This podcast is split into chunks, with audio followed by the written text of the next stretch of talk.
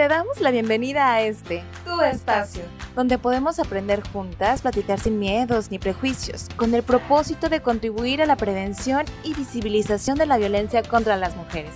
Esto es Voces Violetas, una producción de Gobierno del Estado a través del Instituto Colimense de las Mujeres, apoyado por el INDESOL en su programa PAIMED.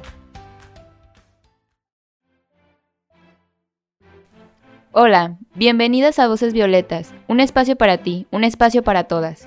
Esta es una producción del Gobierno del Estado a través del Instituto Colimense de las Mujeres, apoyado por Indesol en su programa PAIMEF. ¿Qué tal? Soy Mariana Terrones y esta vez hablaremos sobre la gestión menstrual con... Hola, ¿qué tal? Mi nombre es Sofía Alexandra. Hola, mi nombre es Jessica. La gestión menstrual significa cómo vivimos las personas, la menstruación y las consecuencias sociales que viven las niñas, adolescentes, mujeres y personas menstruantes. Pero antes de adentrarnos al tema, vamos a nuestra conocida cápsula informativa y comenzamos.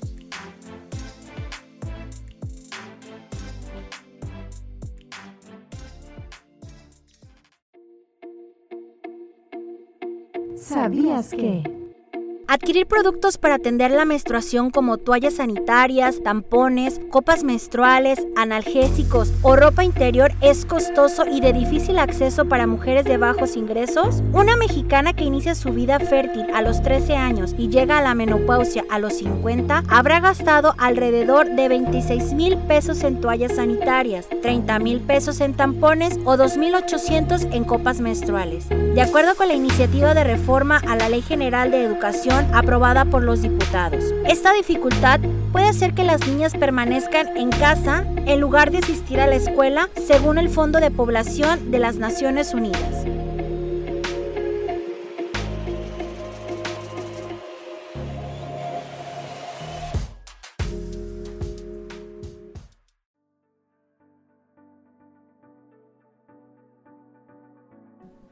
¿Y cómo vivieron ustedes su primer menstruación? Yo estaba en mi casa, este eh, me bajó de repente y me asusté un poco.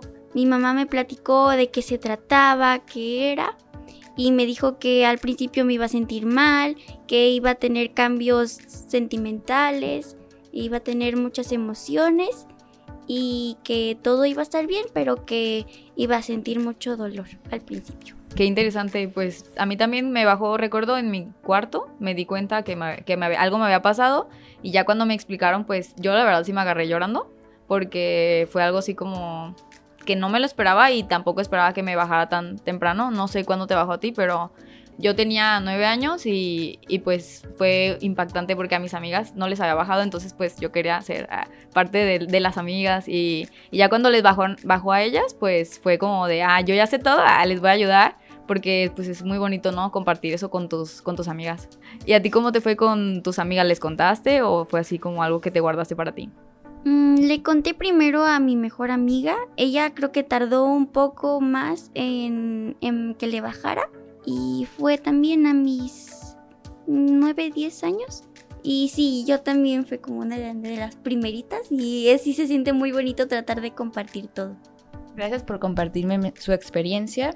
A mí igual me bajó a los 9, 10 años y fui también igual de las primeras de mi generación en menstruar.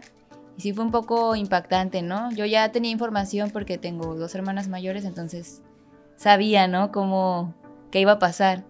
Sin embargo, considero que hubiera sido muy padre, ¿no? Que desde un poco más chica en la, escuela o en mi propia casa se me hablara más del tema, ¿no? Y creo que es parte de los estigmas, ¿no? Que se mencionaban en la cápsula. Y pues también es parte del proyecto de menstruación digna, ¿no? Que se genere esta información a las infancias y adolescencias. ¿Y qué opinan, ¿no? De los gastos que se hacen al gestionar la menstruación.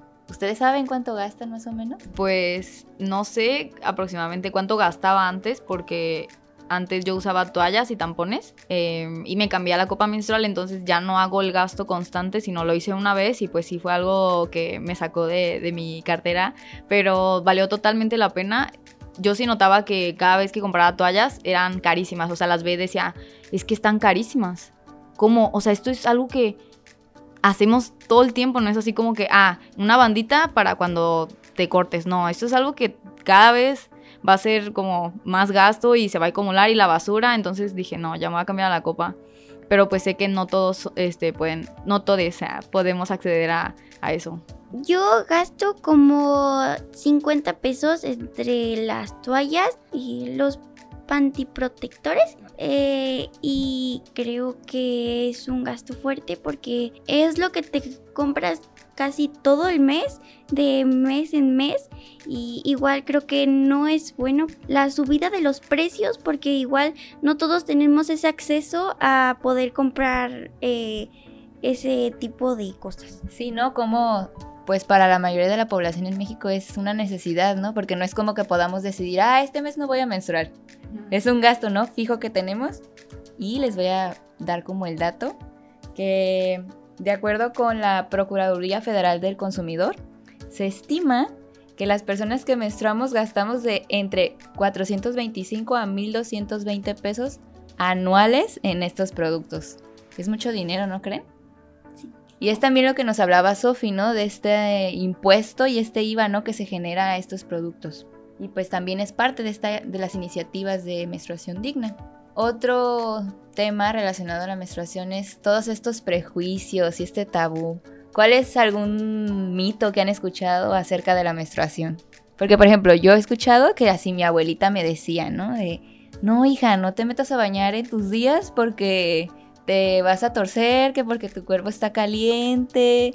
No sé, o sea, ¿cómo, cómo a ella le hicieron creer eso, no? Y ella me lo hizo creer un tiempo cuando estaba más niña y ahora que ya soy más grande, que ya investigo sobre el tema, pues me di cuenta que era mentira, ¿no? ¿Ustedes han escuchado algún otro?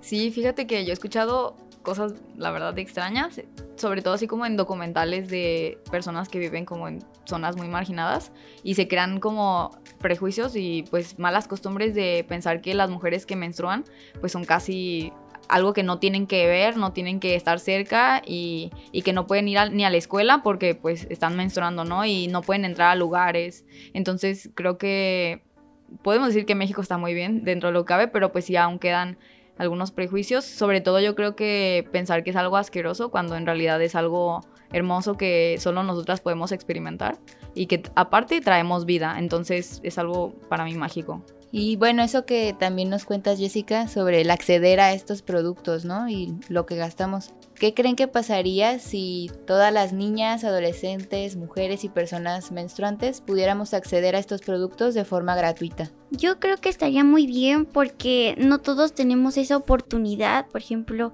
en los pueblitos yo creo que no todos tenemos ese acceso que las muchas niñas no tienen ese acceso a las pastillas, a los tampones, copa. Entonces yo creo que si esto fuera muy gratis, eh, estaría muy bien.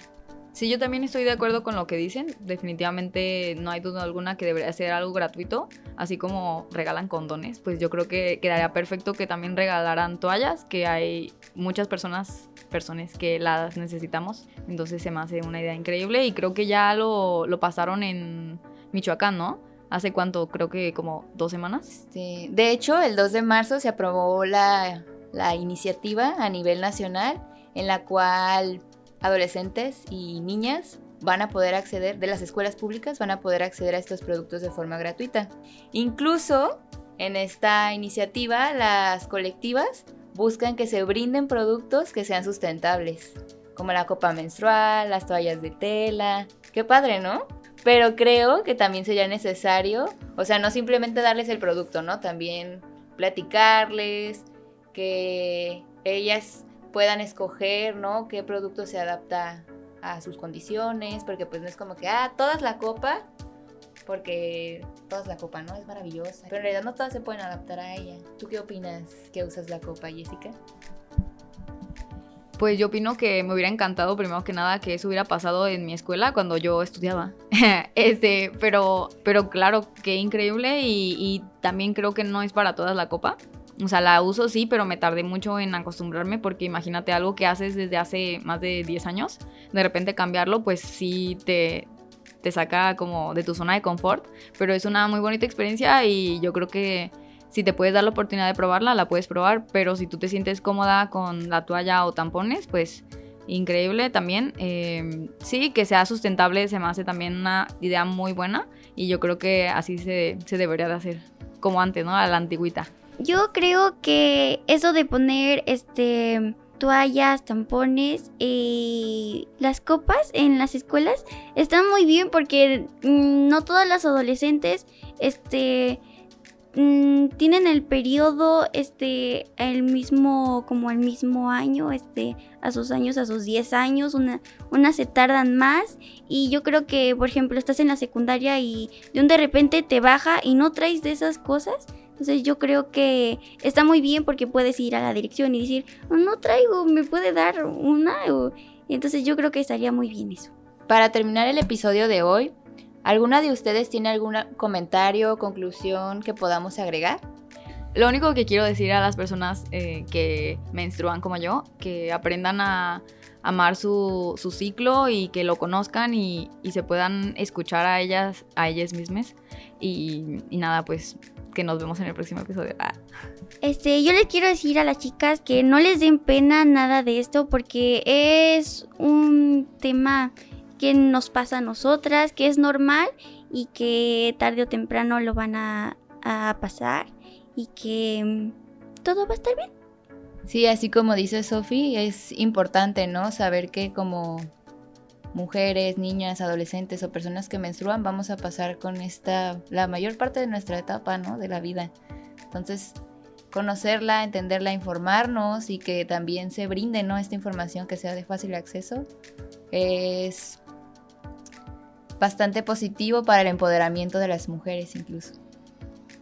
Pues bueno, hemos llegado al final de este podcast. Muchas gracias a todas las personas que nos sintonizaron desde su casa, coche, oficina o espacio en el que se encuentran.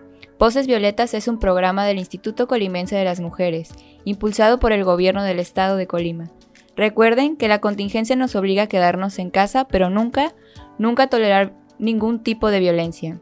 No estás sola y ante cualquier situación de violencia, te invitamos a que te comuniques a la línea de atención 075, que está disponible las 24 horas para ti.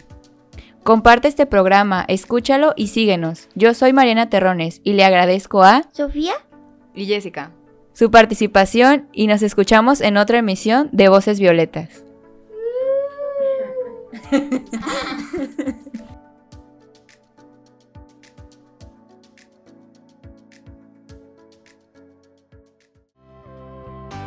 Gracias por sintonizar Voces Violetas.